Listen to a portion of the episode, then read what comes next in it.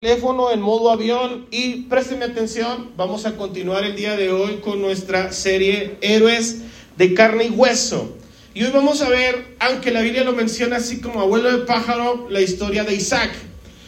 Antes de entrar en detalle, quiero recordarle que este próximo sábado 26 de noviembre tenemos nuestra conferencia final del año. Hoy concluimos el calendario para los matrimonios, para los matrimonios con esta conferencia. Tenemos entre cuatro y tres conferencias al año con los matrimonios y en esta ocasión va a ser aquí en el templo con dinámica o temática de cena de gala para que vengan bien guapos, así una cena romántica y luego van a disfrutar de una comida deliciosa estilo italiano va a ser en este año y luego va usted a escuchar un mensaje de la palabra de Dios llamado las 10 reglas para un buen boxeo matrimonial. Acuérdense que pusimos una lista de más o menos qué les gustaría que les hablaran y ese fue el tema más votado. Así que vamos a tocar este tema. Va a a compartir la predicación el pastor Jerónimo Hernández. También quiero agradecerles porque este domingo hace ocho días me sorprendieron con la fiesta. Les soy franco, la fiesta, la comida y los regalos de algunos, que no todos me dieron, no es reclamo, Eh, me los esperaba, en realidad sí, sí esperaba que tuvieran ese detalle. Lo que sí no me esperaba fue lo del mariachi, eso sí, jole, qué barro, ya, regalé a ya regañé a Karina porque no me dijo ni pío, no, no soltó sopa, ni mi esposa tampoco, no contaron nada. Hasta José ya lo puse, dije, ¿sabes qué, José? ¿Para qué le adelanté el aguinaldo? ¿Para, para que me trate así? no es cierto. La realidad es que estuvo muy, muy bien. Muchas gracias a todos por el, por el detalle. Me sentí muy bendecido. Busquen por favor en sus Biblias Hebreos capítulo 11, versículo 20. Vamos a leerlo en la Reina Valera. Hebreos 11, 20, por favor. Dice el Señor en su palabra, por la fe bendijo Isaac a Jacob y a Esaú respecto a cosas venideras. ¿Hasta ahí? Fíjese nada más lo que son las cosas, pero si usted pone atención, la Biblia siempre se refiere a que Dios es Dios de Abraham, Dios de Isaac y Dios de Jacob. Pero parece ser que Isaac es un personaje secundario, a pesar de que es uno de los principales eh, poseedores de la promesa.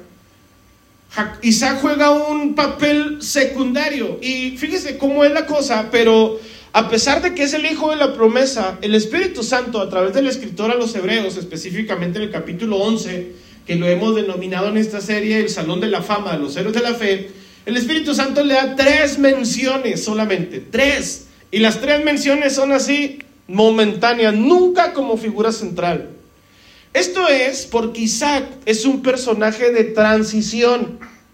O sea, la promesa hecha por Dios a Abraham que haría de él una nación grande y lo prosperaría y haría todo lo que dijo el Señor en su palabra, se transmitió a Isaac. Pero Isaac más adelante se la transmite a su hijo Jacob y Jacob pues es el que vive la promesa en todo su esplendor. Jacob, Isaac, perdón, es este personaje de transición, es como un puente nada más, como que está en la historia para conectar a Abraham y a Jacob. ¿Me explico? Abraham, Isaac y Jacob, pero como que Isaac no le molestó jamás tener ese papel en la vida. Es como si a él no le preocupara haber jugado o intentar jugar un papel central en la historia de Dios.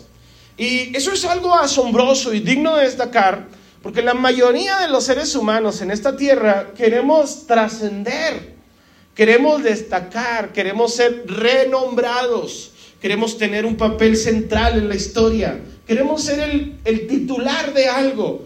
Todos nosotros queremos ser líderes, queremos ser vistos, queremos ser mencionados, no nos gusta que nos pasen por alto, no nos gusta que nos menosprecien, no nos gusta que nos vean solamente como una conexión entre A y B.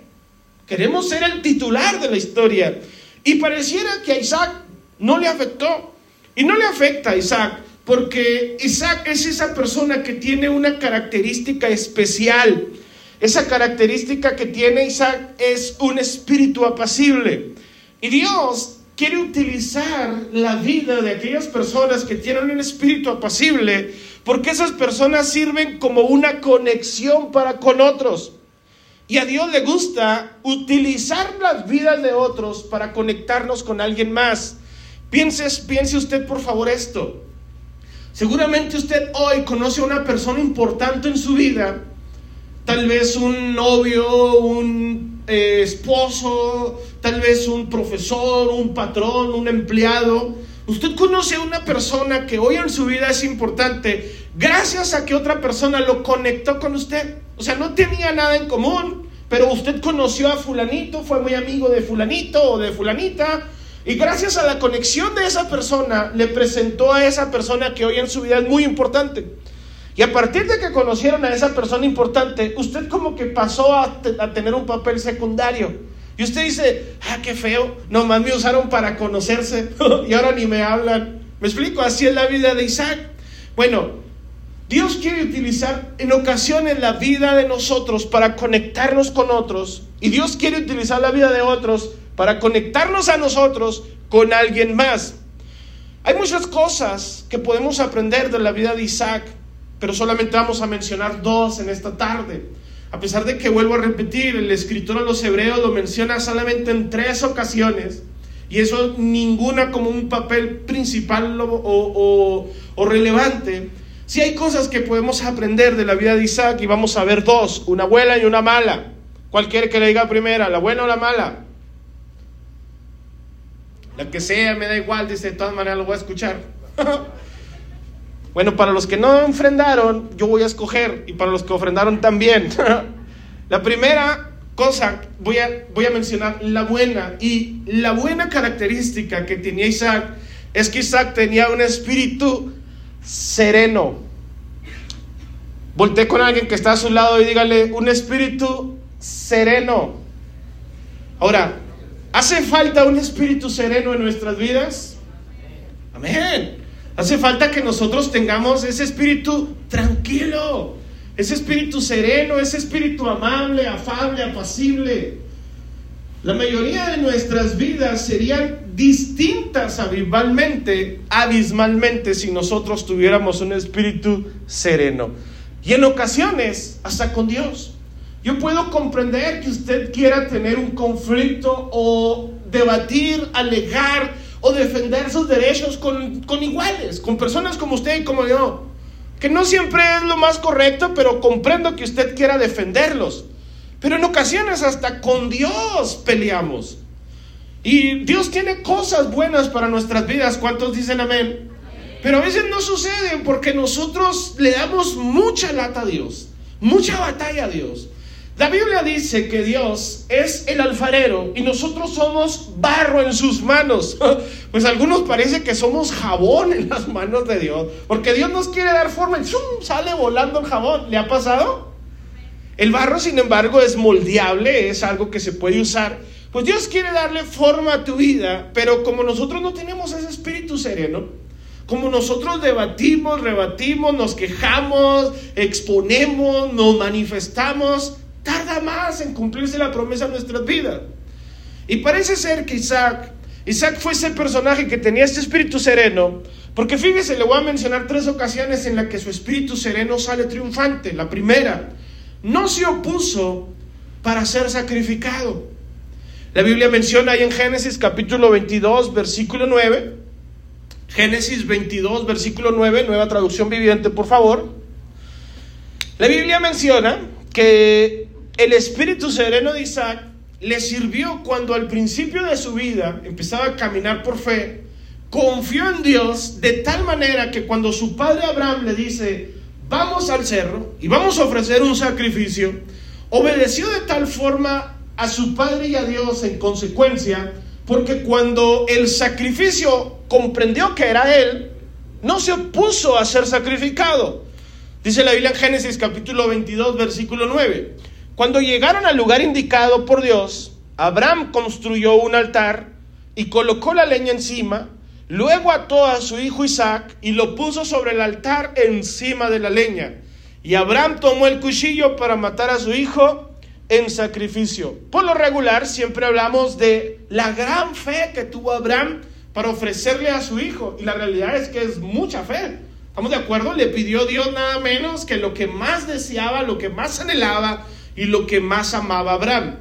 Pero la Biblia menciona que Dios le dice a Abraham, Abraham, entrégame a tu hijo, ofréceme al que amas, ofréceme a tu, a tu unigénito. Dice la Biblia que Abraham obedeció a Dios y se lo llevó al cerro para sacrificarlo. Tomó algunos siervos, leña, unos burros, pusieron la leña y se fueron al cerro. Llegaron a un punto donde Abraham le dice a sus siervos, aquí espérenme, vamos a ir mi hijo y yo solamente. Y la Biblia menciona en los versículos anteriores, que por favor le hablo en su casa, no ahorita, que Isaac cargó la leña sobre sus hombros Iba caminando al cerro y cuando llegaron al lugar indicado, vio que su padre Abraham empezó a construir un holocausto, un, altar. Y Isaac hace la pregunta en el versículo 8, oye papá, aquí está el altar, aquí está la leña, traemos hasta el fuego, pero ¿y el sacrificio dónde está? Y dice la Biblia que Abraham le dijo, no te preocupes, me dijo, Dios proveerá. Siguieron construyendo el altar, entonces al parecer Dios todavía no había proveído. Y dice la Biblia en el versículo 9 que ya llegaron al lugar, al lugar indicado, empezaron a construir el altar, pusieron la leña. Y la Biblia menciona que Abraham tomó a Isaac y lo puso sobre la leña y tomó el cuchillo en su mano para sacrificarlo. Uno pensaría que Isaac es un pequeñito, así como el que está cargando nuestro hermano Sigifredo, Mateo, o un pequeñito como Leo. Chiquitito, un bebé, no tiene voluntad. Pero estamos hablando que Abraham ya rondaba los 100 años e Isaac tenía entre 18 y 30 años de edad. Imagínense que un anciano como Isaac, como Abraham, quisiera pelear contra un joven en toda su fuerza. Es obvio que perdería el anciano. ¿Estamos de acuerdo? Para eso necesita que el joven esté dócil, que el joven se deje moldear, que el joven se deje usar. Y la Biblia menciona que Isaac comprendía que se iba a sacrificar algo, pero no miraba el sacrificio por ningún lado. Y cuando Abraham lo toma a él y lo pone en el lugar donde va el sacrificio, Isaac comprendió que el sacrificio era él. ¿Y sabe qué hizo Isaac? Aceptó la voluntad. Lo aceptó ser el sacrificado.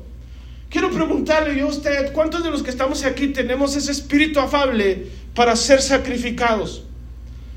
¿Cuántos tenemos ese espíritu nosotros tranquilo, ese corazón sereno o espíritu sereno para permitir que el proceso de Dios transcurra en nuestras vidas con libertad? Muchas veces nosotros manifestamos las injusticias que consideramos personales. Es que no es justo. Es que no me lo merezco. Isaac no merecía ser sacrificado, ¿estamos de acuerdo? Es más, Isaac está en la historia porque su Abraham le pedía a Dios casi todos los días, un día sí y el otro también, dame un hijo. Isaac estaba ya muy feliz en el paraíso de los bebés cuando lo traen a la tierra y luego crece en este ambiente de fe y Abraham su padre decide sacrificarlo, pero Isaac no dice nada, se deja. Cuando ya Abraham tiene el cuchillo en la mano, entonces un ángel del cielo dice, Abraham, detente, no le hagas nada al muchacho, sé que no me lo vas a rehuir, así que ahí está el cordero y ahí estaba amarrado un, carnero entre los cuernos en una zarza o en un arbusto, lo toman y lo sacrifican. Dios quiere hacer algo en nuestras vidas. Dios quiere moldear nuestras vidas, pero en ocasiones Dios lo que necesita es matar una parte de ti que necesita morir. Y hay muchas cosas en nuestras vidas que necesitan morir con urgencia. Necesita morir tu carácter, necesita morir tu orgullo, tu altivez, la arrogancia, la apatía, la indiferencia, el sentirte más, el sentirte en ocasiones como que el mundo no te merece, como que eres demasiado para todo el mundo y todos los demás están por debajo de ti. Esa parte en tu vida es necesario que muera porque Dios quiere trabajar en ti. Porque Dios ha hecho planes para tu vida y para tu generación. Pero en ocasiones nosotros somos el obstáculo más grande que Dios tiene para que Dios trabaje en nuestras vidas. ¿Cuántos me siguen hasta aquí? Otro comportamiento o actitud del carácter sereno o el espíritu sereno de Isaac se vio cuando Isaac se casa con Rebeca, su esposa, sin siquiera conocerla. No debatió, no se puso bravo, no dijo, ah, no me gusta porque yo la quiero de ojos verdes, no, esta tiene ojos, de, eh, ojos cafés, eh, lo hubiera querido más altita, más rellenita, menos delgadita, lo hubiera querido que tuviera otro apellido. ¿Me explico? Como muchas personas son muy dados a escoger lo que desean. Ahora sí que como dice el dicho, donde ponen el ojo, ponen la bala. Y a lo mejor no es para ti algo en tu vida, pero te empeñas en tenerlo. ¿Y sabes qué? Como Dios ha puesto determinación en nuestras vidas, la capacidad para conseguir cosas, lo vas a lograr. ¿Por qué? Porque Dios te diseñó así para alcanzar, para conquistar. Y si tú te lo propones, lo vas a lograr, pero muchas cosas que te propones no son para ti, no son para tu vida. Y Dios quiere darte lo que Él tiene planeado para ti porque Él te conoce mejor de lo que te conoces tú. El apóstol Pablo años adelante dijo, miserable hombre de mí, miserable hombre de mí, ¿quién me librará de este cuerpo de perdición? Básicamente decía, me caigo hasta gordo, no me entiendo, lo que no quiero hacer es lo que hago. ¿A cuántos les ha pasado lo mismo? ¿Qué dicen? Ya no lo voy a hacer, ya no lo voy a hacer, ya no lo voy a hacer, y ya lo estás haciendo. Ya no voy a pelear en mi casa, ya no voy a rezongar, ya voy a llegar temprano y lo otra vez, y ahí voy tarde otra vez. Y cuando menos piensas, ya estás peleando con quien decías no vas a pelear. Y el proceso de tu vida parece ser un círculo vicioso que quieres dejar de hacer cosas, pero no puedes. Esas son ocasiones porque nosotros somos muy voluntariosos y queremos escoger para nuestras vidas lo que queremos que es bueno para nosotros. Yo creo que si me caso con él o con ella, yo creo que si tengo esta carrera o aquella, yo creo que si vivo en aquel lugar o allá, yo creo que si consigo esto, voy a ser más feliz. Te tengo una mala noticia, cuando lo consigas, vas a querer otra cosa más. El espíritu sereno de Isaac sirvió para hasta la mujer con la cual iba a formar su familia, permitió que Dios se la escogiera. Dice la Biblia que Isaac se casó con Rebeca, Tuvieron hijos gemelos, Esaú y Jacob, pero gracias al espíritu sereno de, Isaac, él aceptó el amor de Rebeca y se casó con ella sin conocerla. Génesis capítulo 24, versículo 63, nueva traducción viviente. ¿Cuántos están con su tóxico ahí sentados a un lado? Digo, con su esposo o su esposa ahí a un lado. voltéelo a ver, voltéelo a ver y nada más piense, yo lo escogí.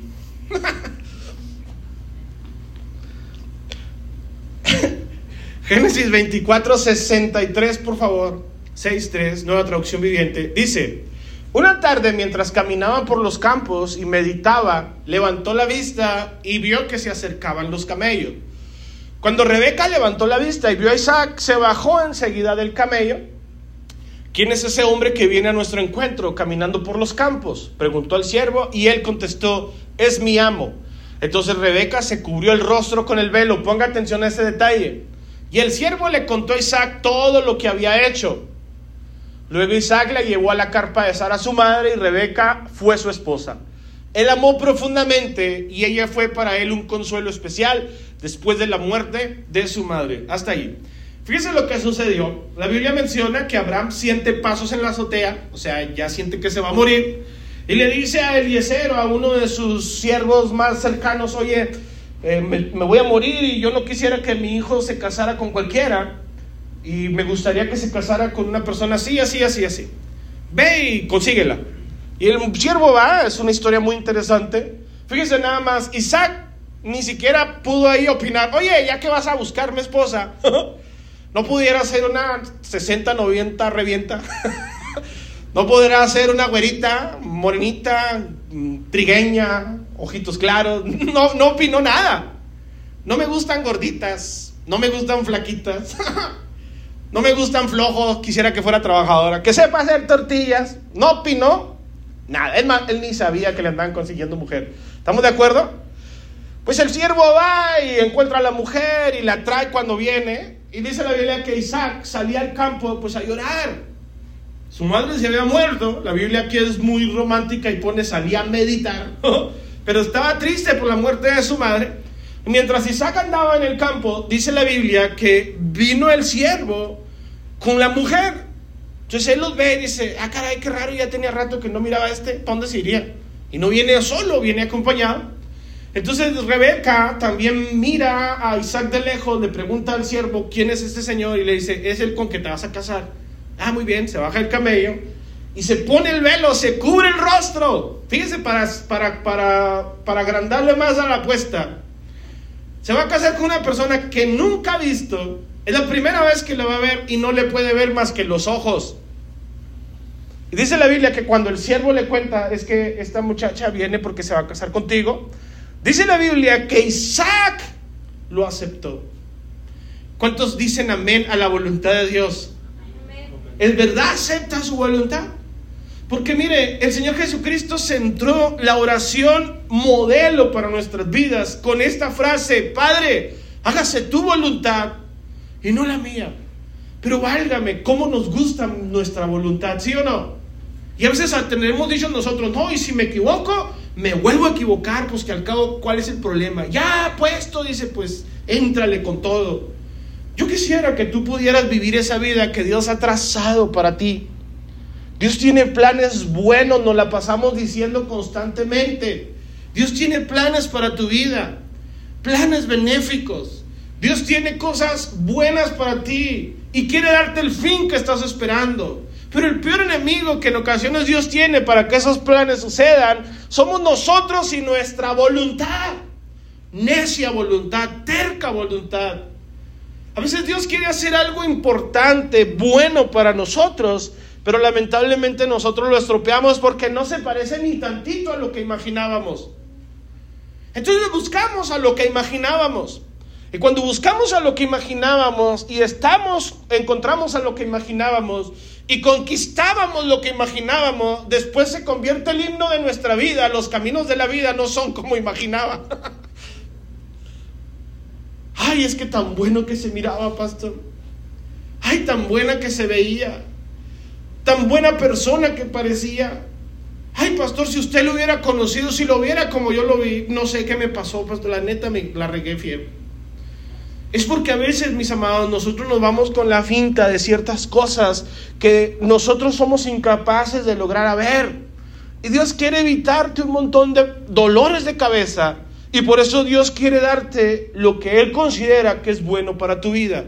Pero para que Dios te dé lo que Él quiere darte, tú necesitas tener un espíritu que lo acepte. ¿Estamos de acuerdo? Acepto lo que venga de parte de Dios. Estoy feliz con lo que Dios me dé. Pero a veces debatimos. A veces nosotros nos ponemos eh, sugerentes con Dios. la tercera razón por la cual Isaac eh, muestra su espíritu sereno o eh, en otra característica que muestra su espíritu sereno es que Isaac no caía en provocaciones. Levante la mano los que caen en provocaciones. No, dice, ahora sí. Se arma la, ¿verdad? Y a mí no me hablas así. ¿Viste cómo me está viendo? Seguro lo dijo por mí. Ni en el mundo te hacen. Pues ahora por eso, porque me ignoran. ¿Por qué me están ignorando? Hay gente que cae en provocaciones fácilmente. Isaac era una persona que su espíritu apacible le impedía caer en provocaciones. Dice la Biblia en Génesis capítulo 26, versículo 12, que Isaac ya está casado, se expande, se independiza de Abraham, empieza a prosperar, Dios lo empieza a bendecir.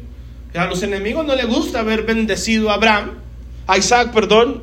Y dice la Biblia este relato, Génesis 26, 12, eh, nueva traducción viviente, por favor. Ah, esa es.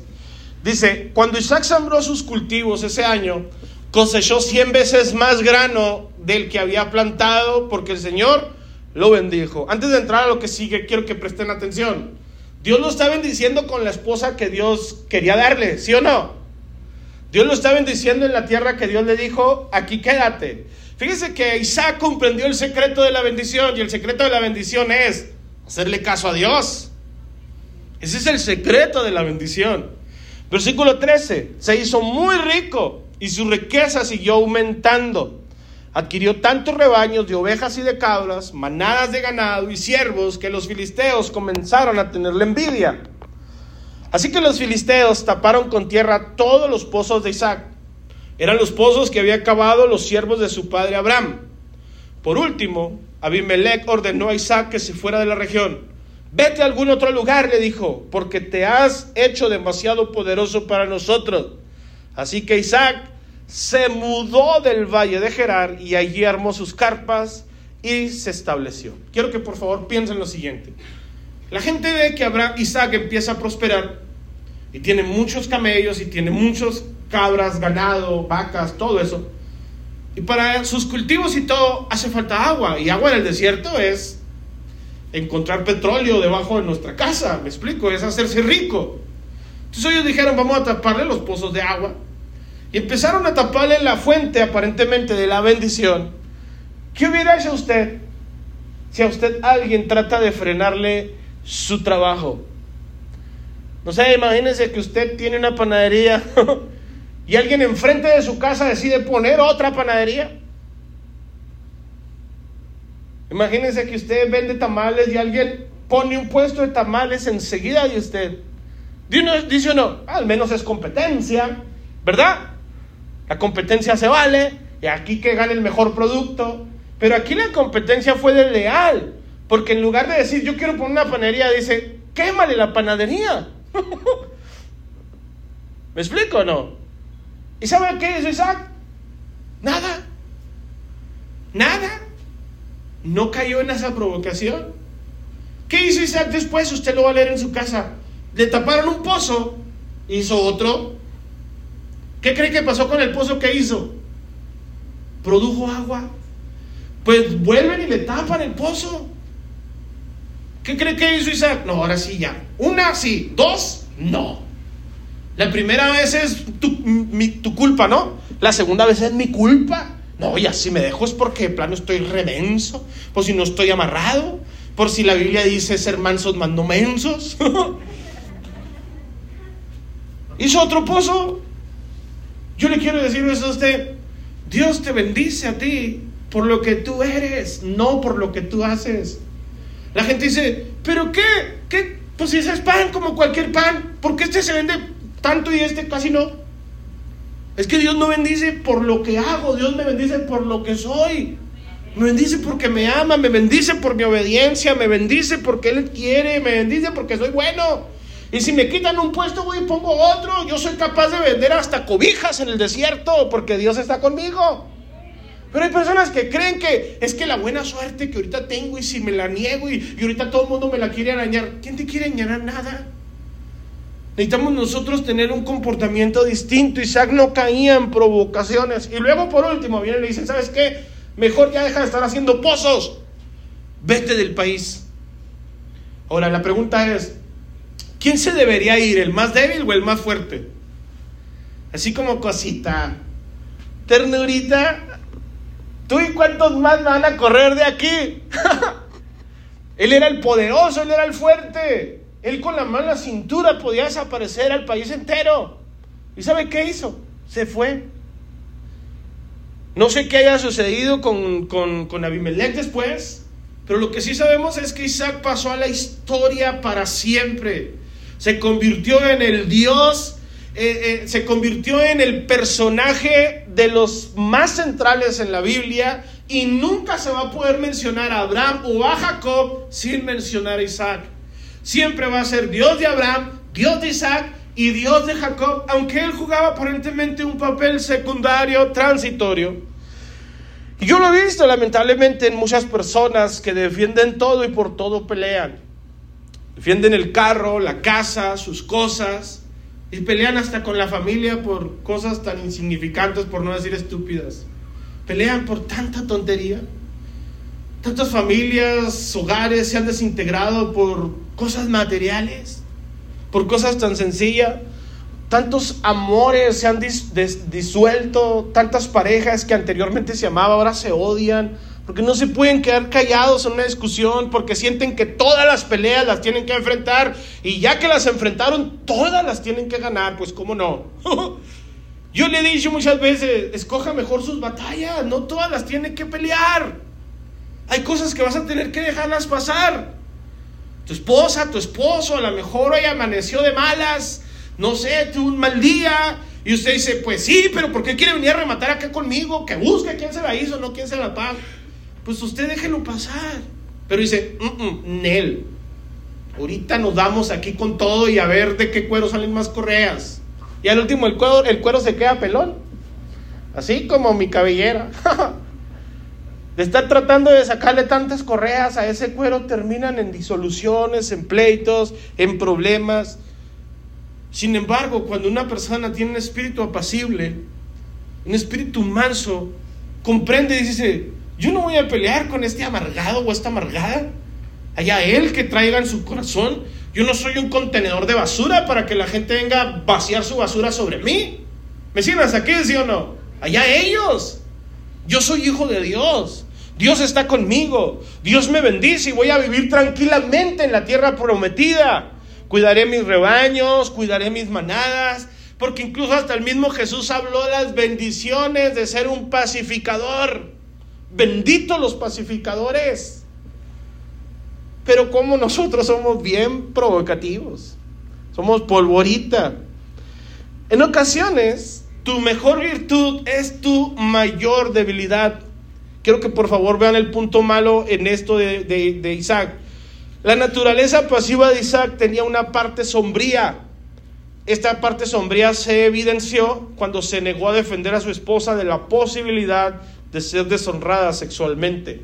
La Biblia menciona que hasta como si pareciera que Isaac estaba caminando sobre los pasos de su padre, la historia se repite, vino hambre en la tierra y Dios le dice a Isaac, no vayas a Egipto. Y Dios eh, lo bendijo a Isaac, lo guardó. Pero dice la Biblia en el Génesis capítulo 26, nueva traducción viviente, Génesis 26, 6. dice la Biblia que hubo un hambre en la tierra, como la vez de Abraham. Dios le dijo a Isaac, no te vayas a Egipto, yo te bendeciré y seré tu escudo. La misma promesa que, Isaac, que Abraham. Isaac, su espíritu apacible, lo, lo hace porque nunca debate nada Dice la Biblia Génesis 26, 6. Entonces Isaac se quedó en Gerar. Se quedó porque Dios le dijo que se quedara. ¿Estamos de acuerdo? Cuando los hombres que vivían allí le preguntaron a Isaac acerca de Rebeca, su esposa, él dijo, es mi hermana. Tenía temor de decir, ella es mi esposa, porque pensó, me matarán para conseguirla, pues es muy hermosa. Pero también después Abimelech, rey de los filisteos, miró por la ventana y vio a Isaac acariciando a Rebeca. Al instante Abimelech mandó llamar a Isaac y exclamó, es evidente que ella es tu esposa. ¿Por qué dijiste que es mi hermana? Pregunto, ¿qué caricia le estaría haciendo? No quiero imaginar. Dice, porque tuve temor de que alguien me matara para quitármela, contestó Isaac. Y aquí es donde viene el punto central. ¿Cómo pudiste hacernos semejante cosa? exclamó Abimelech. Uno de mis hombres bien podría haberla tomado a tu esposa para dormir con ella y tú, no tú nos habrías hecho culpables de un gran pecado. Una naturaleza tranquila, mis amados, es un buen activo que tenemos nosotros en este mundo violento, pero nunca debemos de, usar nuestra naturaleza tranquila a, a expensas de nuestro carácter. Hay veces que vas a tener que defender lo que es tuyo. Imagínense, Dice la Biblia que Isaac dijo, ok, aquí me quedo, Dios quiere que aquí me quede, nos está yendo mal, no hay dinero en la casa, y para colmo de males tengo una mujer muy bonita. ¿Eso en qué mundo es algo malo? Al contrario, ¿no? Pero dice la Biblia que Isaac tuvo miedo de su esposa muy bonita, pero yo pensando un poquito en la historia, con mi don de sospecha que a veces tengo muy desarrollado, no es que Rebeca estuviera muy bonita, que lo estaba. Tal vez Isaac estaba muy feo. Porque es la primera vez que vemos a Isaac que se siente menos. Dice, me van a matar a mí para quedarte contigo. Entonces vamos a decir que tú eres mi hermana. Y la Biblia menciona que fue así porque los hombres empezaron a preguntarle a Isaac, oye, ¿y esta muchacha quién es? ¿Se imagina? Y al rato lo vieron en el, en el, en el, en el tianguis, en el camión. Cuñado, ¿cómo anda, cuñado? Eh, cuñado, ¿no me pasa el número de su carnal? ¿a qué? Mire, cuñado, le traje unas rosas a su hermana. Quiero invitarla al cine, cuñado. No tenga pendiente, vamos a ir al VIP porque sé que le gustan los lugares fresones. Mire, cuñado, quiero invitarla a unos taquitos a su carnala, ¿cómo la ve? ¿Da chance o qué? Fíjese lo que estaba propiciando Isaac, que le faltaba el respeto a su esposa, sus propias narices. ¿Me siguen o no? Está bien tener un espíritu apacible, pero no puede estar por encima de tu carácter. Tú tienes que tener ese carácter que defiende lo que te corresponde, lo que es tuyo. Le tienes que decir, oye, no, aquí hay ciertos límites. ¿Me? Y no me importa quién lo haya dicho, así sea el pastor, está equivocado. Eso no se vale, no se puede. ¿Me siguen hasta aquí, sí o no? Defenderse. Pero estamos de acuerdo, hay cosas que en ocasiones nuestra mejor virtud termina por convertirse en nuestra peor debilidad. Isaac no lo hacía porque su característica era dejar pasar todo. Pero ahí estuvo, creo yo, tener mal. Tener un espíritu pasible no es una excusa o licencia para la inactividad. Nunca te conformes, nunca te conformes con la situación. Vuelvo a repetirlo, tener un espíritu apacible no es una excusa o un permiso para no hacer nada. Oye, nos estamos goteando. Dios proveerá, mi amor. ¿Cuál Dios proveerá? Levántate y ponle aunque sea un nule. ¿Me hasta aquí? No, no, yo confío en que Dios, Dios para estas goteras en el no, no, no, qué goteras ni qué nada. Manos a la obra. ¿Me explico? Esa es la buena de Isaac. La mala, ahí le va la mala. ¿Cuántos quieren saber la mala? Casi creo que no, a ustedes les gustan puras buenas. Pero la mala es que Isaac tenía un hijo favorito. Mire, por desgracia, y aunque nadie lo reconozca, ni lo van a reconocer hoy, ni mañana, ni nunca, cada padre tiene un hijo favorito. Isaac amaba a Esaú más que a Jacob. Y lo amaba por ser todo lo contrario a él. a veces curiosamente amamos a nuestros hijos cuando nos proyectamos en ellos, cuando son distintos a nosotros. Isaac era muy tranquilo, apacible y Esaú era temerario. Le gustaba la casa, aventurero. Y Jacob era como él, hogareño, de casa, tranquilo, y no amaba a Jacob. Qué raro, ¿no? Quiero decirle esto, esto de la bendición de la primogenitura se la inventó Isaac. Porque Dios desde que venía en el vientre, dijo que iba a bendecir a Jacob. Dijo, el menor servirá, no, el mayor servirá al menor. Pero Isaac, aún a pesar de haber escuchado eso, es la primera vez que dice a Dios, yo no estoy de acuerdo. Jacob no se lo merece.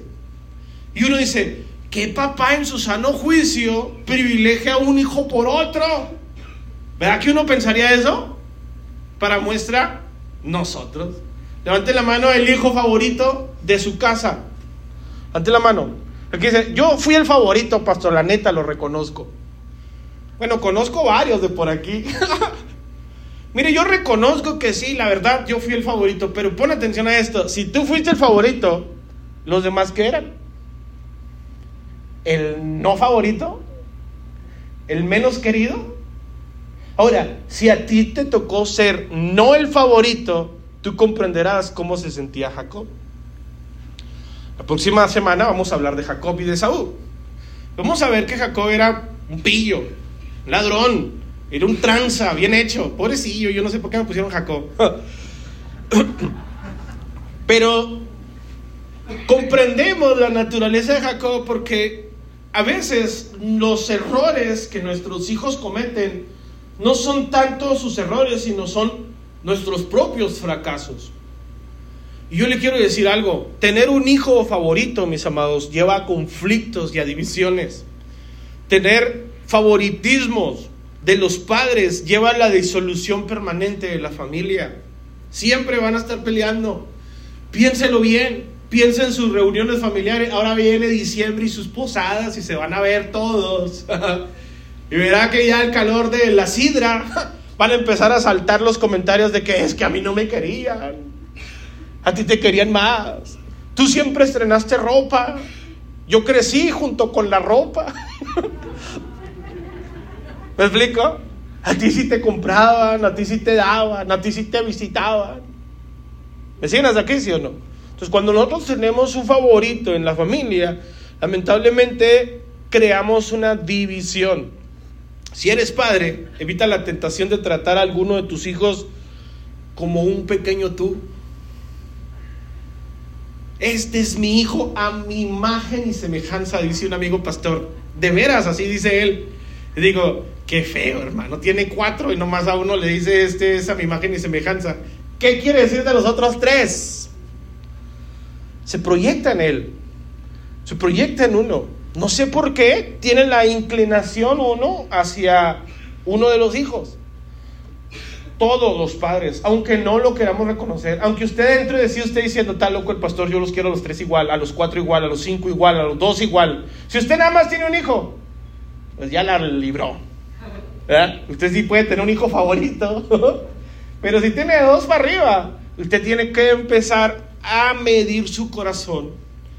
Y aunque sienta cierta inclinación para tratar distinto a otro, Usted como padre tiene que empezar a comprender que esos hijos son un regalo único de parte de Dios.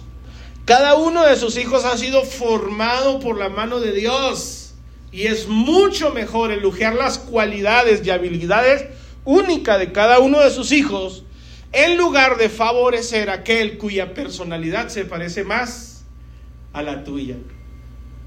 ¿Queda claro esto? Dice, caray, Oye, como que volviste a nacer en este muchacho y usted hasta saca el pecho. ¿Verdad que sí? y más cuando lo está viendo el otro niño ahí. Mm, yo que ni me parezco mi papá. Qué feo, ¿eh? Pobrecillo Jacob. Pero el espíritu apacible de Isaac era su virtud. Y también se convirtió en su peor defecto. Pero lo malo que hacía Isaac es que era solapador de su hijo consentía a su hijo, tenía favoritos en su familia.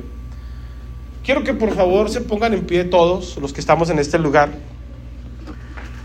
Yo quiero que nosotros podamos reconocer esto de parte de Dios. Hay un espíritu competitivo en mi vida. ¿Cuántos lo pueden reconocer? Hay un espíritu combatiente en mí. Hay un espíritu que no se cansa y no se deja y no se conforma y tengo ese espíritu que voy por más. Y me gusta mucho esa, esa canción de, Amancia, de, de Nancy Amancio. Y voy a reclamar lo que el diablo me robó. Cálmate, reclamador de logros perdidos. Dios quiere bendecirte y quiere darte. No tienes que pelear nada. Pero también quiero que por favor los que podemos reconocer que hemos malcriado a nuestros hijos o los hemos hecho sentir mal, por tratar a uno distinto a otro, pues también podamos reconocer nuestros errores. Siempre es tiempo óptimo para recapitular en nuestra vida. Nadie puede volver el tiempo atrás, nadie. Pero todos podemos hacer un alto en nuestra vida y empezar de nuevo desde aquí. Si tú lo hiciste erróneamente, instintivamente, intuitivamente o hasta inconscientemente, ahora piensa y recapitula. ¿Cuál es el trato que le estás dando a todos tus hijos? ¿Es igual? ¿Estás propiciando una unión o una división? Cierre sus ojos, por favor, y si quiere pasar este altar, pase. Si no, desde, desde su lugar, cierre sus ojos y reconozca delante de Dios